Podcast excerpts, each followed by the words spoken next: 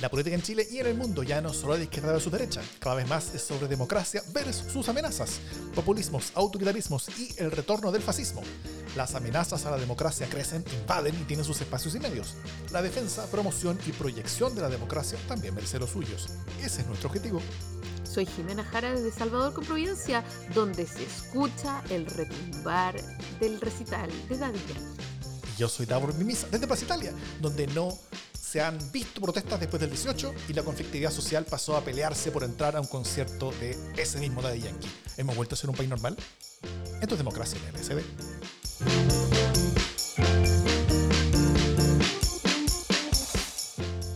¿Cómo estás, Jimena Jara? Esta semana estamos llegando con un día de atraso. Sí. ¿Te alcanzaste a preocupar? Nuestras disculpas por la, por la demora para todos y todas. Sí, perdón. Y, Pero y se agradecen vuestras paciencias y vuestras lealtades que están ahí escuchándonos todas las mañanas esperándonos que cuando no ¿Por qué, estamos. estamos, por qué estamos hablando de vuestras?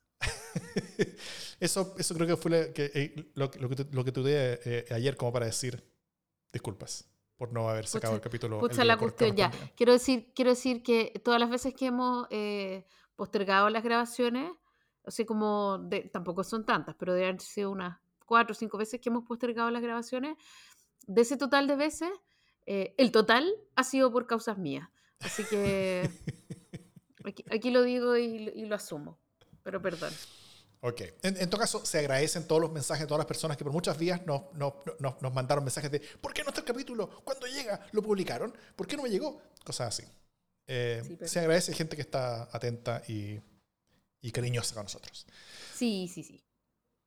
Bueno, hoy día vamos a analizar a Amarillos y Demócratas, los nuevos partidos que están surgiendo post plebiscito en el autodenominado centro rechacista.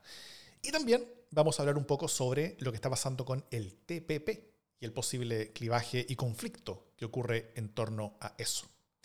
Antes, una noticia de la casa. Acabamos de grabar el quinto capítulo de A mí nunca me han encuestado. Yo terminé de grabarlo hace, hace poquito rato, donde Paulina Valenzuela y Sergio Toro tuvieron de invitada a Carmen Lefulón de El CEP para conversar sobre encuestas, su historia, presente y futuro.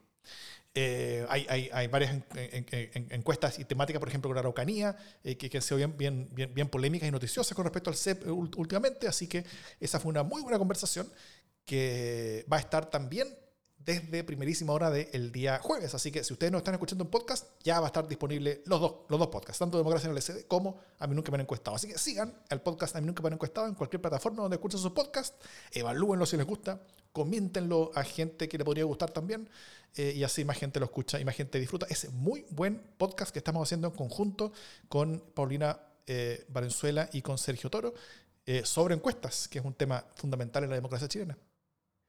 Dicho todo eso, vamos a los temas de la semana.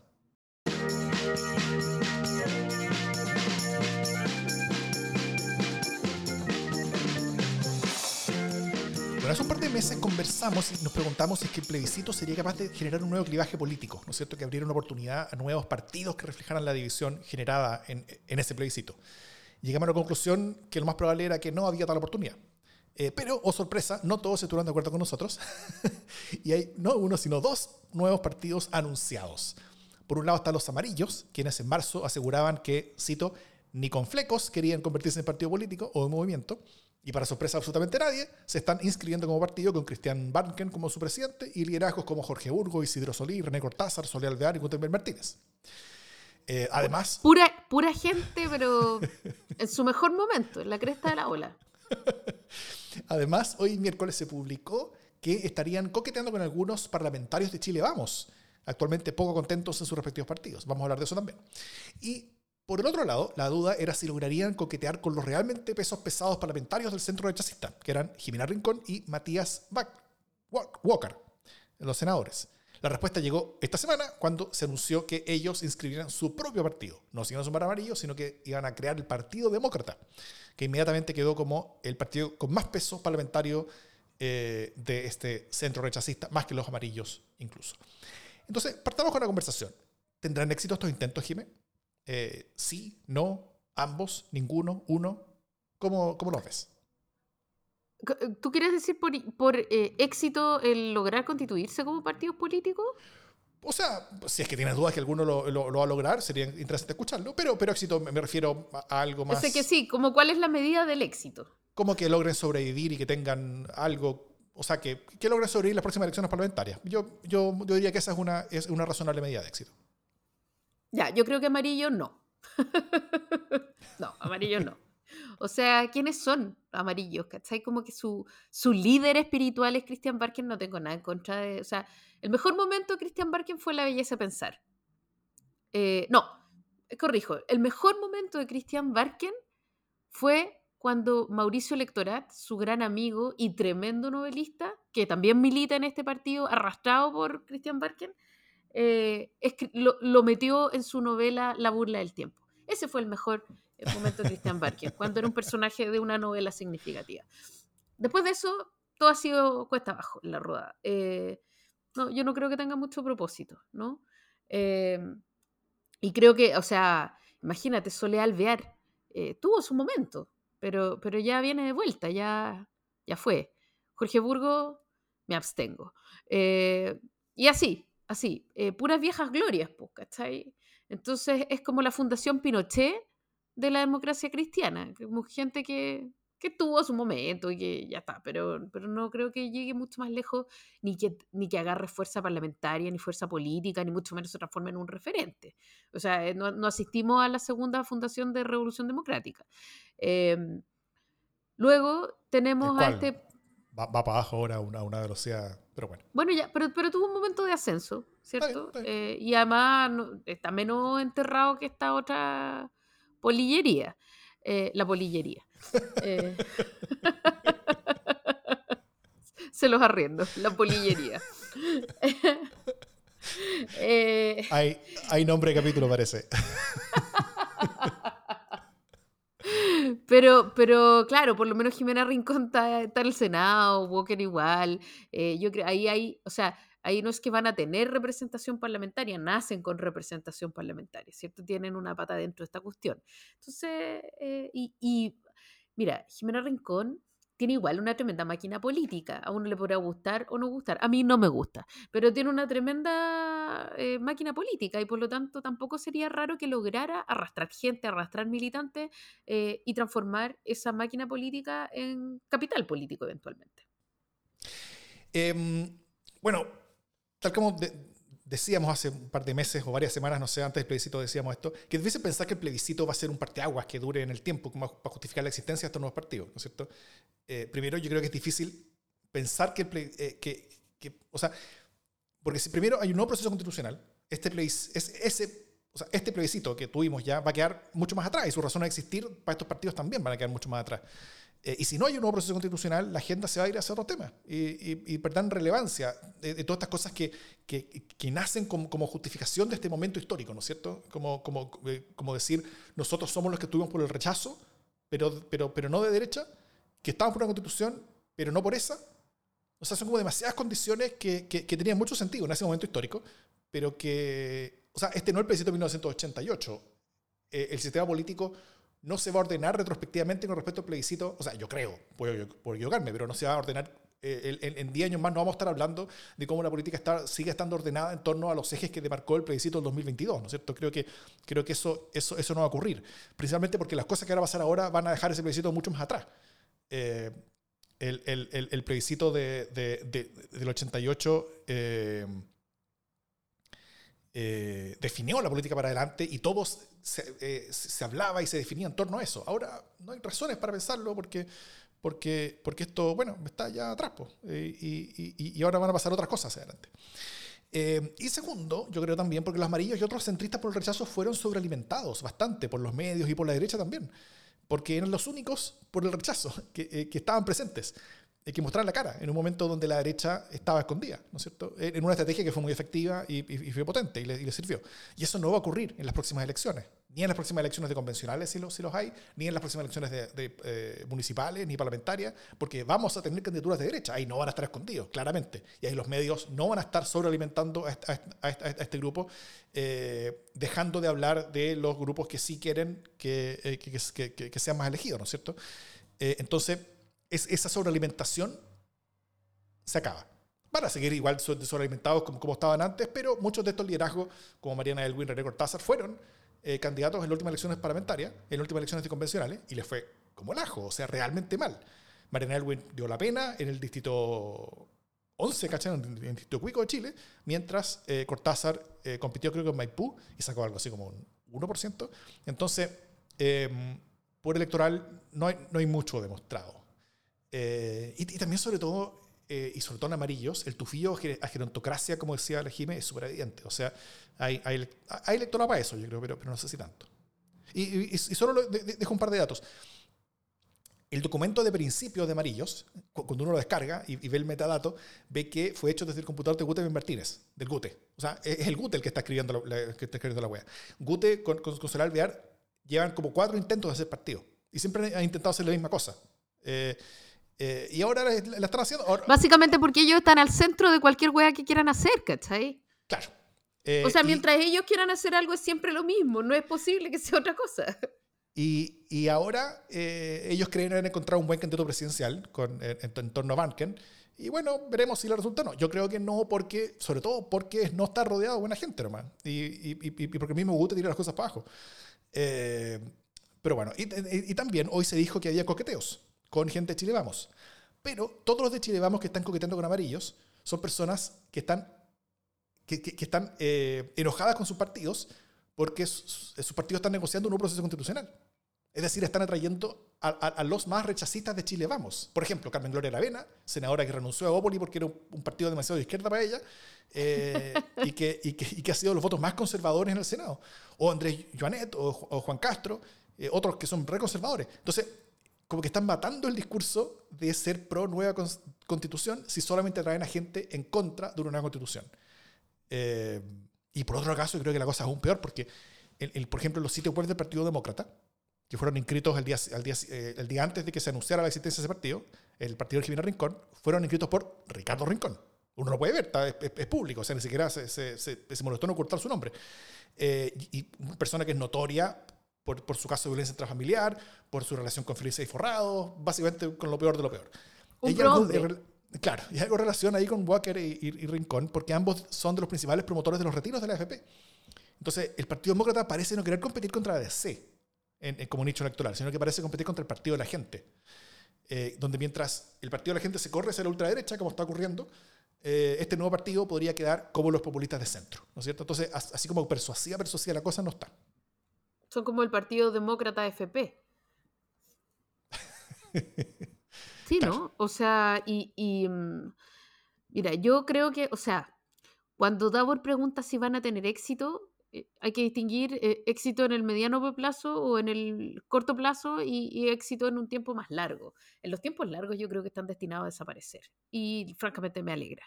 Em, en los tiempos medianos, o sea, como en el corto plazo, están mejor aspectados eh, el proyecto Rincón y Walker porque tienen representación, pero no mucho más que eso. Eh, además, eh, bueno, está bien, están surgiendo partidos cada vez más desideologizados, ¿cierto?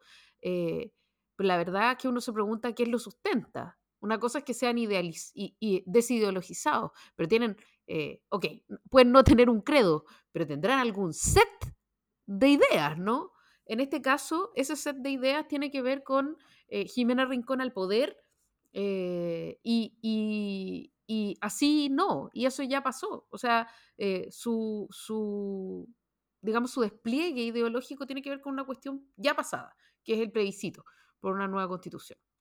y por lo tanto, no, y no hay nuevas ideas. ¿Para qué hablar de esta gente amarilla? Que, que pero, o sea, no sé si es muy feo decir que son los tontos útiles de una derecha complejada, pero eh, lo son. ¿Cachai? Cuando, cuando la derecha tiene complejos de ser lo que es, pone estos otros adelante para que no se note tanto y se esconde detrás de ellos.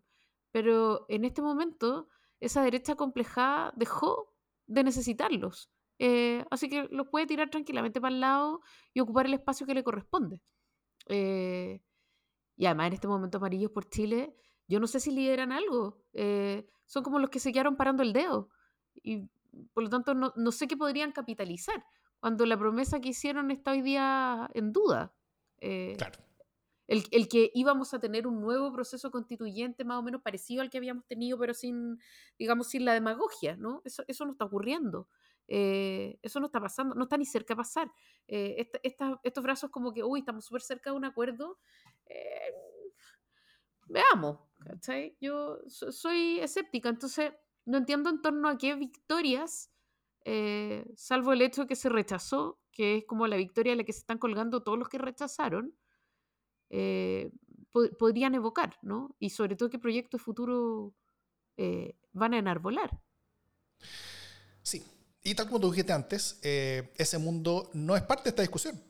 O sea, cuando uno nace en torno a un clivaje temporal y momentáneo de una discusión y un plebiscito, un, un, un, una posición y una decisión importante, y después en los pasos siguientes tú no eres un actor porque tú no estás simplemente en los lugares donde las decisiones se toman, que es el Congreso Nacional, entonces efectivamente es, es un golpe bien mortal. O sea, cuando Jimena Rincón y, y, y, y Matías Walker deciden no estar en amarillo, sino que deciden hacer su propio barquito, eh, ellos, ellos sí tienen influencia, porque ellos, ellos marcan la mayoría. Hoy día ellos, al, al, al haberse terminado de ir de la DC, eh, son quienes pueden otorgarle eh, la mayoría a la derecha en, muchos temas, en el Senado al menos, y eso les entrega un poder bastante grande, y ese es un poder que los amarillos no tienen.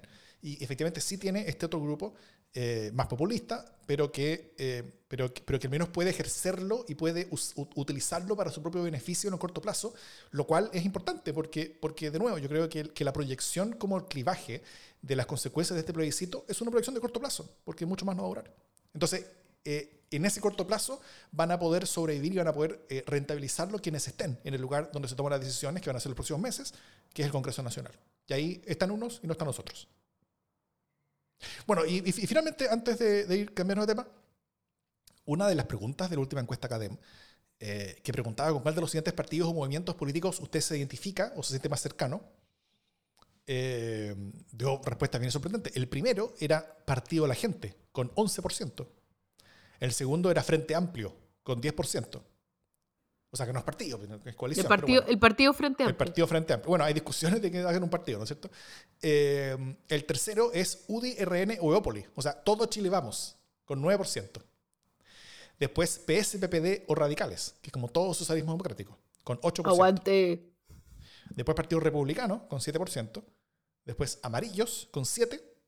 Después la DC, con 5%. Y después Partido Comunista, con 5%. Y un 38% ninguno o independiente. Ahora, esto, esto no dice mucho, ¿no es cierto? Igual marca tendencia. O sea, sería más bonito verlo en un comparativo, ¿no? Como año tal, año tal, o, o al menos en una comparación semestral. Pero, claro. eh, por ejemplo, el hecho de que la DC y el Partido Comunista hoy día estén más o menos empatados es una mala cosa para el Partido Comunista, ¿cierto? Que tuvo un subidón de cara a las elecciones pasadas. Eh, entonces, eh, estuvo cerca de tener, o sea, tuvo un candidato presidencial, eh, estuvo muy presente, tuvo, obtuvo buenas votaciones en las parlamentarias también. Se, se, se decía que ese era el partido ancla del gobierno, ¿no es cierto? Y hoy día está muy desdibujado. Claro, entonces, eh, y ha tenido un, un, bajón rápido. Entonces, eh, por ejemplo, ver esto, es, estas cifras eh, de identificación con el PC parecidos a la democracia cristiana es una buena noticia para la democracia cristiana, pero una muy mala noticia para el Partido, para el partido Comunista. Eh, es eh, una muy buena noticia para republicanos, que era una fuerza marginal hasta hace poco, ¿no? Hasta hace un año y algo. Eh, parecía una anécdota y hoy día no lo parece tanto. Tiene, eh, tiene la fuerza o tiene al menos la representación, la capacidad simbólica de convocar similar al socialismo democrático, lo cual es un tremendo desastre para el socialismo democrático. ¿cachai? Que es como la fuerza progresista de, del siglo XX. Eh, y que está hoy día absolutamente arrinconada, ¿no?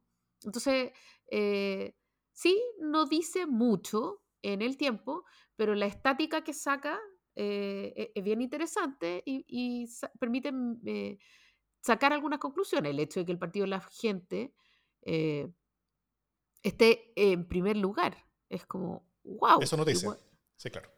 Es noticia, claro que sí. O sea, porque nuevamente, ¿qué sustenta al partido de la gente? Bueno, por lo menos hay cierta, no voy a decir valores, pero hay, hay un set de ideas, ¿no?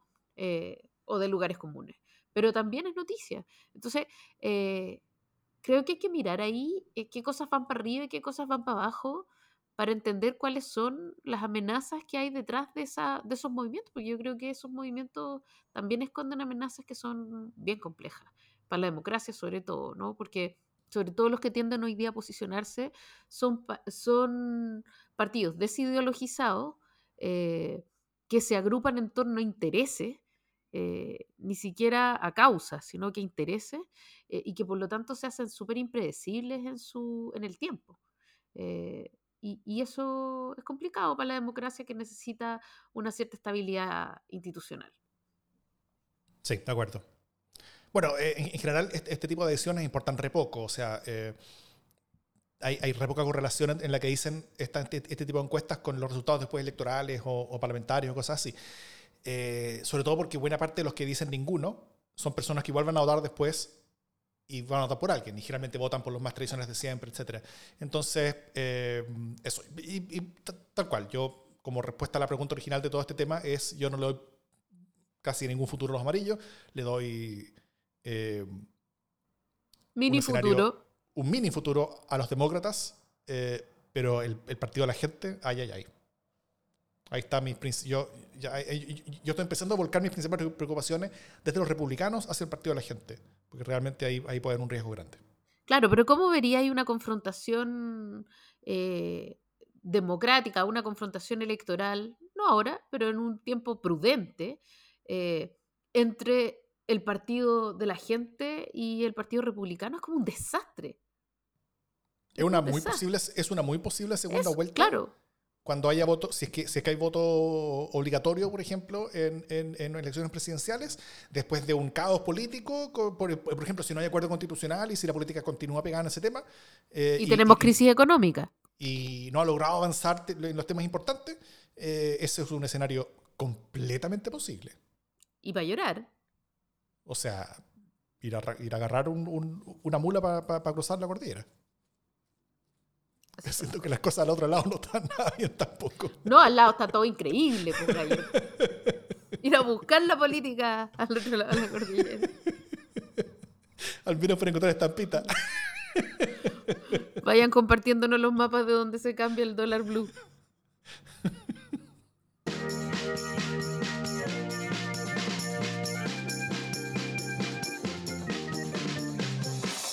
Oye, hace un rato te dije que, mm, que se escucha en todo Santiago el concierto de Daddy Yankee. Es una cuestión espantosa. Te prometo que si te asomas a tu ventana vas a escucharlo.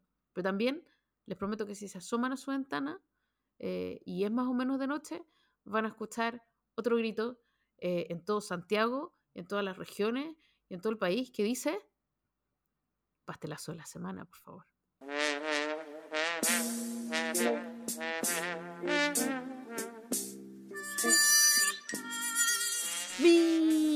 Pastelazo de la semana eh, tiene que ver literalmente con una metida de pata eh, diplomática. Sí, te juro. una metida de pata quién? una metida de pata proverbial eh, que es el embajador de Chile en, en España, que Davor conoce muy bien. Por favor, ¿cuál es su nombre? Javier Velasco.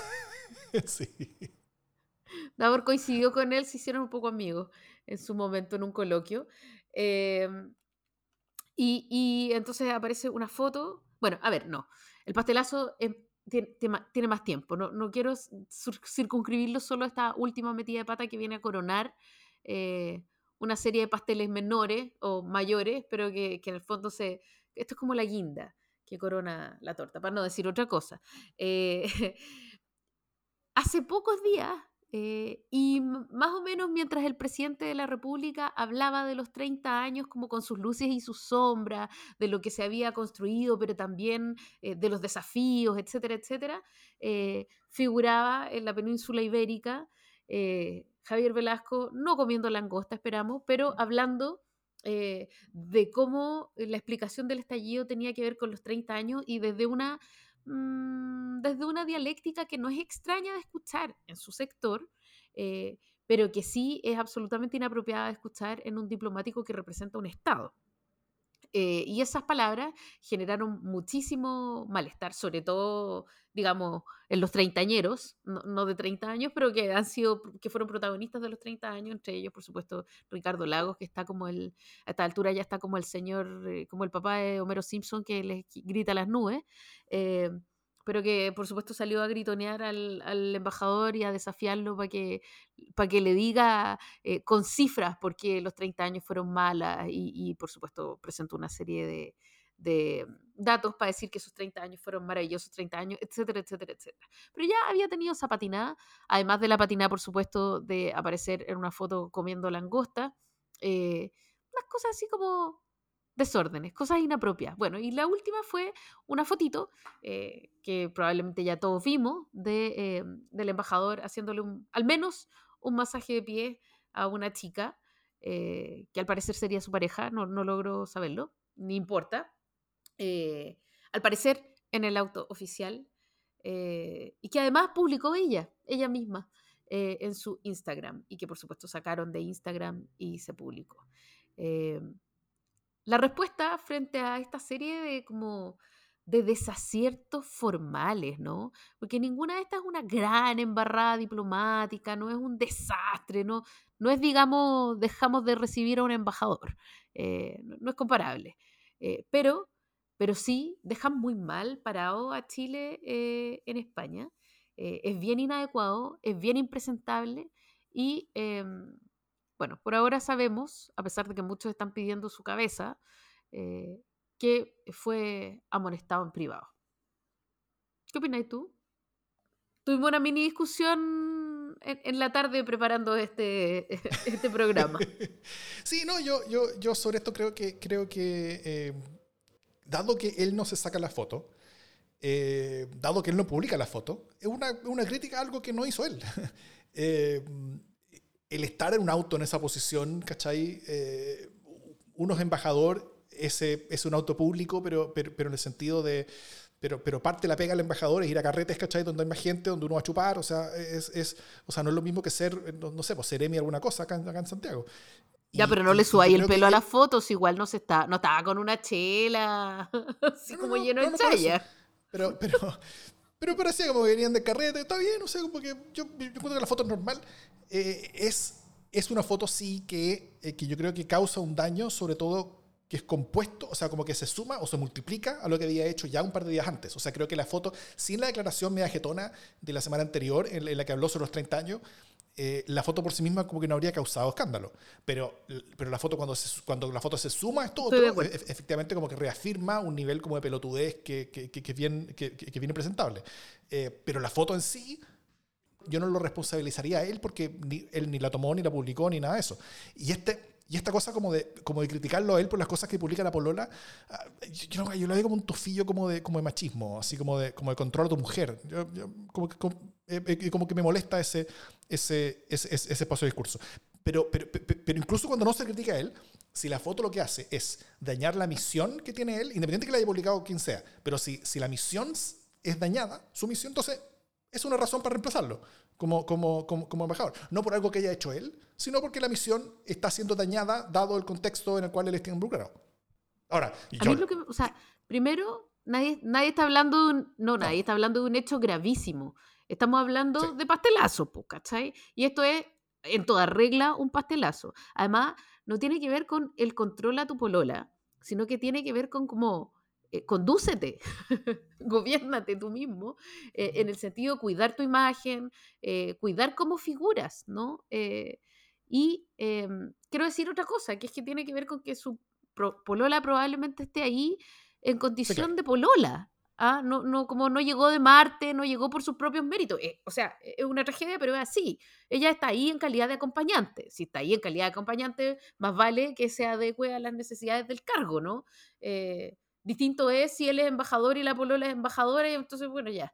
Eh, ahí la discusión es más, es, es más, razonable, pero en este contexto es él el que está representando a Chile y ella está ahí en calidad de acompañante del que está representando a Chile. Pero vaya que no me parezca gravísimo, sino que es solo un pastelazo, pero un pastelazo en toda regla. Eh, a mí lo que, lo que me pareció más increíble de todo es el tatuaje ¿Por qué? de la pierna. ¿no? El tatuaje de la pierna, porque el tatuaje de la pierna es ese, ese signo como de los Simpsons de dignidad, ¿no?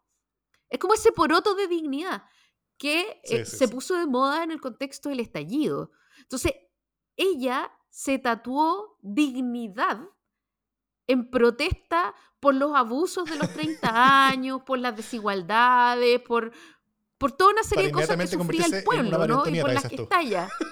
Para inmediatamente, ¿cachai? Ser fotografiada en un auto oficial, en una misión oficial en España con las patas arriba del embajador, todo esto con cargo al erario chileno es una weá, pero ya increíble. O sea, como que ver ese tatuaje en esa foto, en esa situación, a mí, a mí me parece como simbólicamente escandaloso. Puede ser. Puede ser. No grave, pero escandaloso como símbolo es atroz. ¿Cachai? Es como, es como Animal Farm, no, no sé si lo leíste, pero es como la granja de los animales de Orwell en toda su expresión, ¿no? Eh, la rebelión transformada en, en, en, fronda, en parranda y en otras cosas.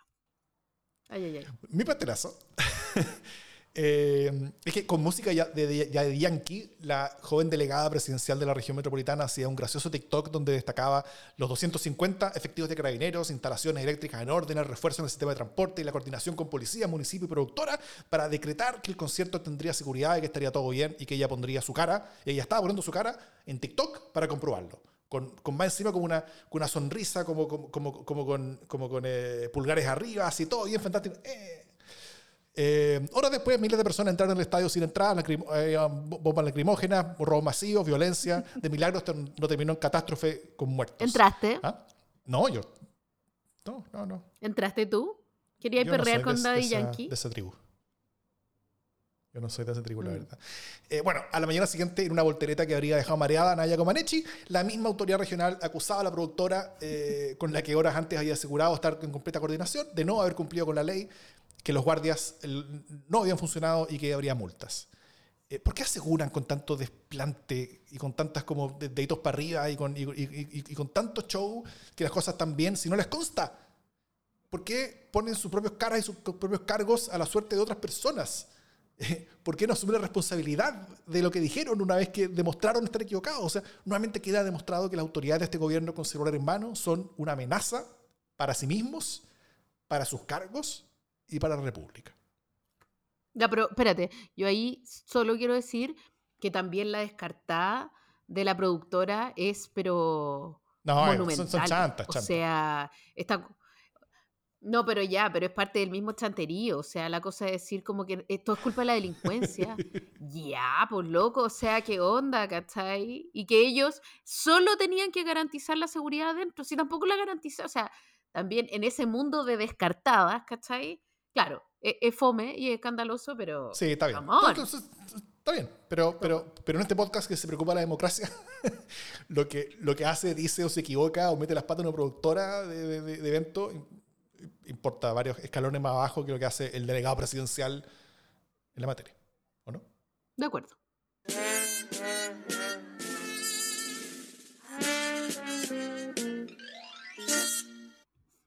Eh, Grabamos con 24 horas de retraso, entre otras cosas porque eh, estábamos esperando eh, la votación crucial del TPP-11. No, mentira, no estábamos esperando esa votación crucial. Pero, pero, el que hayamos votado con 24 Podemos aprovechar. el que estemos grabando con 24 horas de retraso, nos permite aprovechar eh, un tema que ha estado en la palestra hace varias semanas, pero que hoy día ya como que se tomó la conversación y que es el del TPP-11, eh, que tiene que ver con cómo se alinean o desalinean los astros para el gobierno eh, en torno a un tema que es complejo, que ha sido siempre complejo y que ya no sé si decir como la parte principal o la fuerza principal de este gobierno, porque ya estoy, estoy confusa respecto de cuál es la, fuerza principal de este gobierno, pero eh, todos aquellos, digamos, de apruebo dignidad, mm. eh,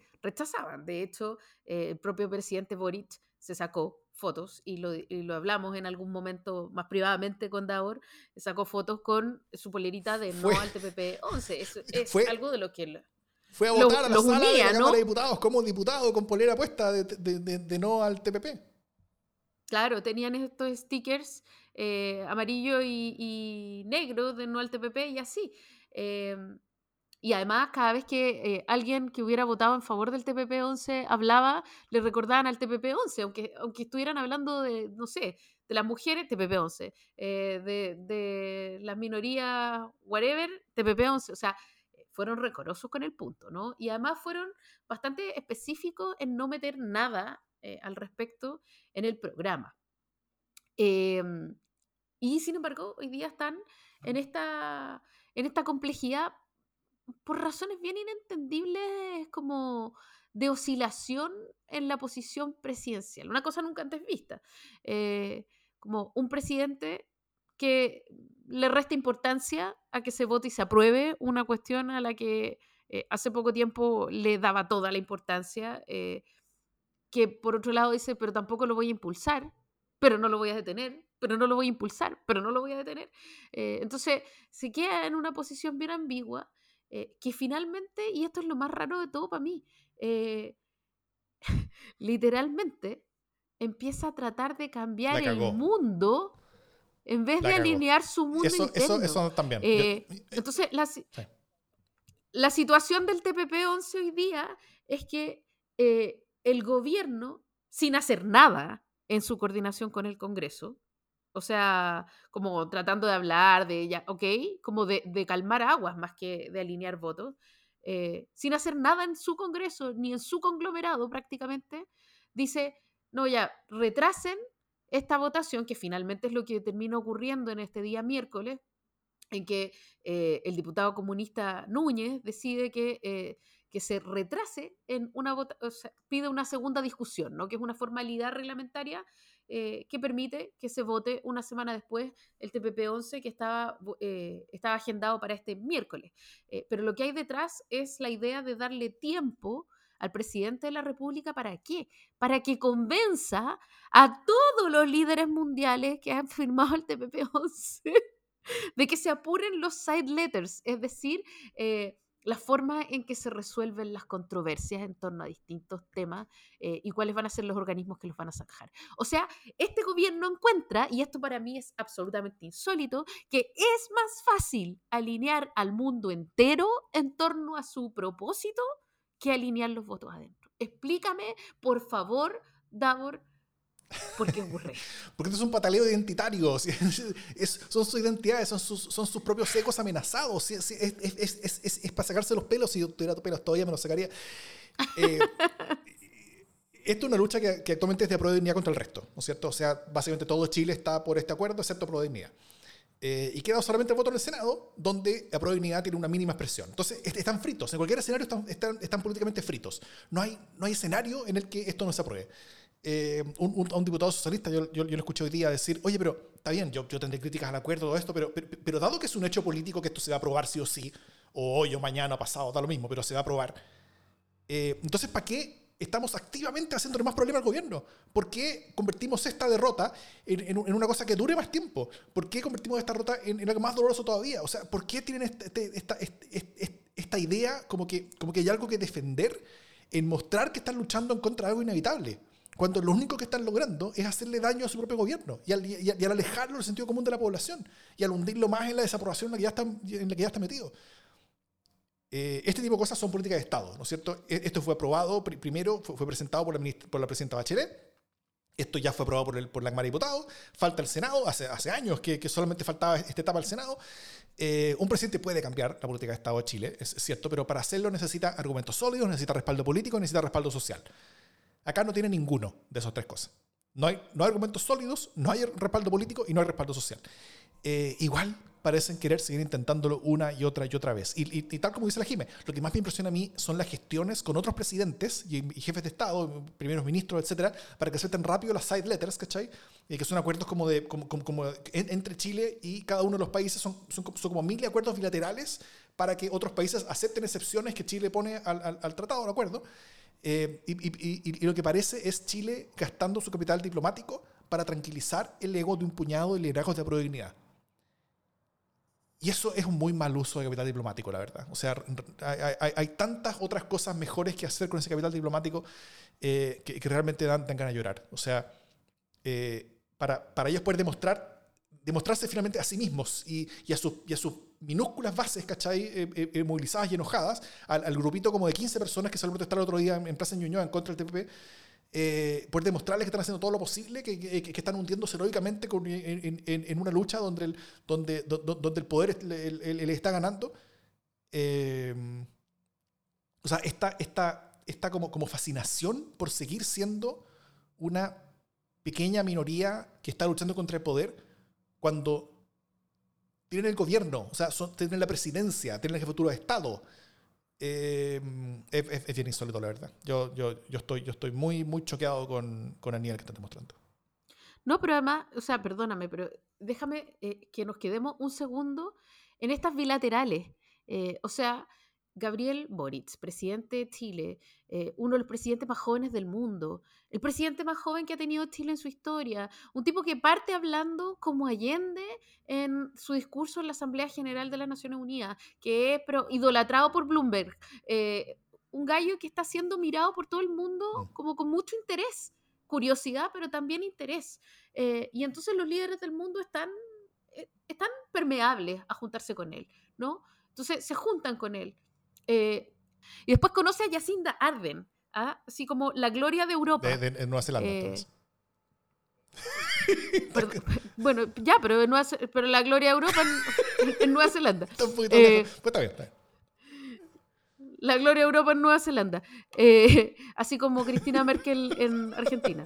Eh, Jimena, Jimena Jara. Tutum. Ya. Pero la, la gloria de, la, de las democracias civilizadas, weón. Perdón. De las democracias civilizadas de Occidente. Eh, y se junta con ella. Y se dan un abrazo porque ella es muy. Y entonces le dice, señora Yacinda, eh, le quiero pedir un favor. Sí, podría revisar nuestras side letters. Y esto con todos los líderes O sea, todos los líderes del, mundo, del, eh, del, ¿y del les tratado, que que son, que son como. Bueno, son con los que ha podido 12, algo así, juntarse. no son todos. O sea, ¿qué es lo que estás haciendo? ¿Cachai? Eh, estas conversaciones, o sea, yo creo que deben haber sido muy desconcertantes estas conversaciones, porque está buscando auspicio, patrocinio en el mundo internacional para una causa que es así para la mayoría de los países, ¿no? O sea, estos side letters están como al final de una larga fila de prioridades democráticas en otros lados. Acá en Chile estamos hablando de esto, en otros lados no están hablando de esto. ¿no? Esto no es un tema que sea importante Por- para todo porque, el mundo. porque, sí, Eh, porque es- es- desde esta esto- perspectiva. a ver, este, este, este, este tipo, este de negociaciones eh, diplomáticas ocurren mucho, ¿no es cierto? Y, y pasan mucho en este tipo de acuerdos. Pero pasan cuando, por ejemplo, uno no tiene el apoyo del Congreso. Cuando uno necesita una cierta seguridad adicional para poder tener el apoyo del Congreso, porque solamente así vamos a poder firmar este acuerdo que yo quiero tener contigo. No es el caso. Acá tienen el apoyo del Congreso. Acá lo que está diciendo Boric es otra cosa que es muy distinta.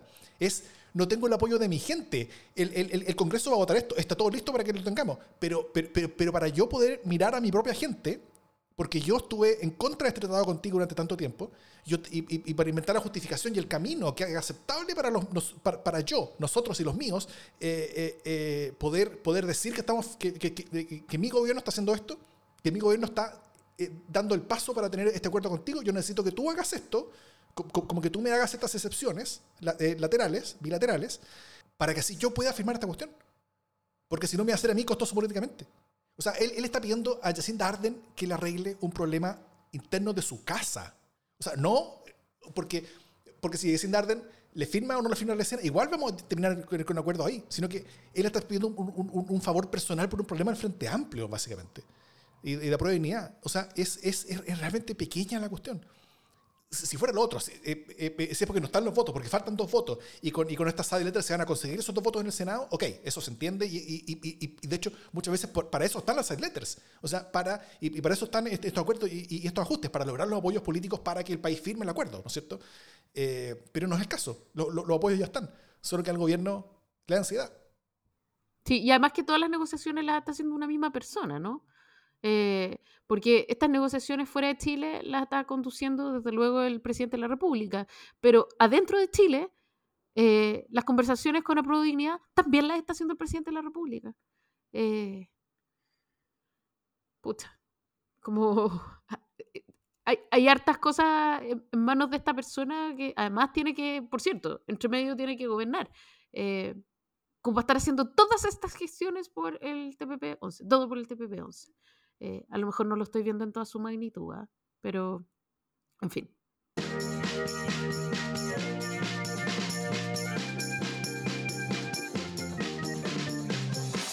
Las buenas noticias.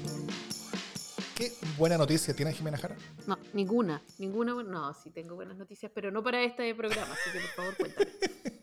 Tú y tú fueras noticias. No, yo solamente quería compartirles algo que leí, eh, que me gustó mucho. Eh, yo leo muchas cosas como de cosas que están pasando afuera. Yo siempre hablo de cómo Ucrania es importante porque ahí se está peleando eh, la, la en las armas esta batalla entre la democracia y su amenaza, que es la razón de ser de este podcast. Y leí recientemente un artículo que es de Timothy Snyder, que es un historiador importante de Yale, en, la, en la Foreign Affairs, en la revista, eh, que es de ahora, de la, de la edición septiembre-octubre de este año, que dice Ucrania, Ukraine holds the future. Ucrania tiene básicamente como, como, que sostiene el futuro, es el futuro, tiene el futuro. La guerra entre la democracia y el nihilismo. ese es el artículo de, de, Timothy Snyder. Y es fantástico realmente, como que pone, o sea, contextualiza la guerra eh, en, en, el plano democrático de una manera, pero mucho más persuasiva, potente y, y básicamente hermosa incluso, como que hace, hace relaciones eh, eh entre Atenas entre la diosa Atenea y el dios Poseidón, ¿cachai? Eh, con, con, y, y, las, y conecta con, con, la guerra de Ucrania eh, de, de, una manera bastante importante. Eh, compara, por ejemplo, la, la, el, el, rol que ha tenido Zelensky con el discurso funerario de, de, Pericles, creo que, es, muy bonito en términos históricos. Y un, un, par de, de de, párrafos nomás que, que, quería compartir. Esto, lo voy a estar traduciendo mientras lo leo, así que eh, quizás me equivoqué en algo, pero dice que, que, los americanos habían largamente olvidado que la democracia era un valor por el cual una persona elegida, eh, un oficial o un, un, ciudadano incluso, podría escoger vivir o morir. O sea, que, que, que americanos y Occidente en general, como que había olvidado que la democracia era algo por lo que se podía morir. Eh, y que por enfrentar un riesgo, por to tomar ese riesgo, Zelensky se había transformado, había transformado su rol eh, desde un, un, pequeño actor en, en, ese escándalo penca de, de, de Trump, eh, y lo transformaron en un, en un héroe de la democracia. Eh, que los americanos, los occidentales, habían asumido que él iba a querer escapar, porque se habían convencido a sí mismos que, eh, que, de, que de, la supremacía de las fuerzas impersonales, ¿no es cierto? Que, que, si, tra que, que, si las cosas, que si, la fuerza, que si las fuerzas impersonales traen la democracia, es tanto mejor. Pero eh, cuando no traen la democracia, que la gente asume eso y que la gente como que agacha el moño y, y acepta esa realidad. Pero cuando él dice, quiero municiones, no un, no un, no un viaje como, como fuera de, de, de Ucrania, eh, esa fue básicamente la respuesta de Zelensky a, eh, a, a cuando Estados Unidos le, le, pedía que abandone Kiev. Eh, esa, eso dice tal vez que fue tan elocuente como, como la oración del funeral de Pericles, dice eh, Snyder. pero, lleva, pero cumple en, en, transmitir el mismo punto, que hay honor en escoger la manera correcta de morir en nombre de un pueblo que está buscando la manera correcta de vivir. Tremendo. Tremendo. Aplausos, dices tú. Sí, yo solo quiero complementar eh, tu buena noticia eh, con lo que está pasando al otro lado de Ucrania, que es que eh, Putin llama a los reservistas, ¿no? O sea, abre este llamado a como más o menos a que, a que se nutra nuevamente el ejército eh, y los hombres de Rusia eh, tratan de salir de Rusia. Escapan. O sea, nadie, nadie quiere ir a su llamado. Eh, y Putin no tiene otra posibilidad más que cerrar la frontera, o sea, prohibirles salir. En este momento la gente en Rusia está presa eh, de sus propias fronteras, quiero decir, eh, pero Putin está solo. Eh, o, o, ok, no completamente solo, pero bastante solo. y eso también es una buena noticia, porque estos regímenes basados en, en, en, en, rasgos tan autocráticos, ¿no? Eh, este tipo de liderazgos también eh, tienen que tener su, su ocaso. Así que yo creo que también es auspicioso para la democracia eh, que los rusos estén haciendo valer su voluntad, porque para eso está la historia, para que prevalezca la voluntad de los pueblos. Como se dice en muchas partes, están votando con sus piernas y se están rajando ahí. Y bueno. Dicho eso, esto es democracia en LSD.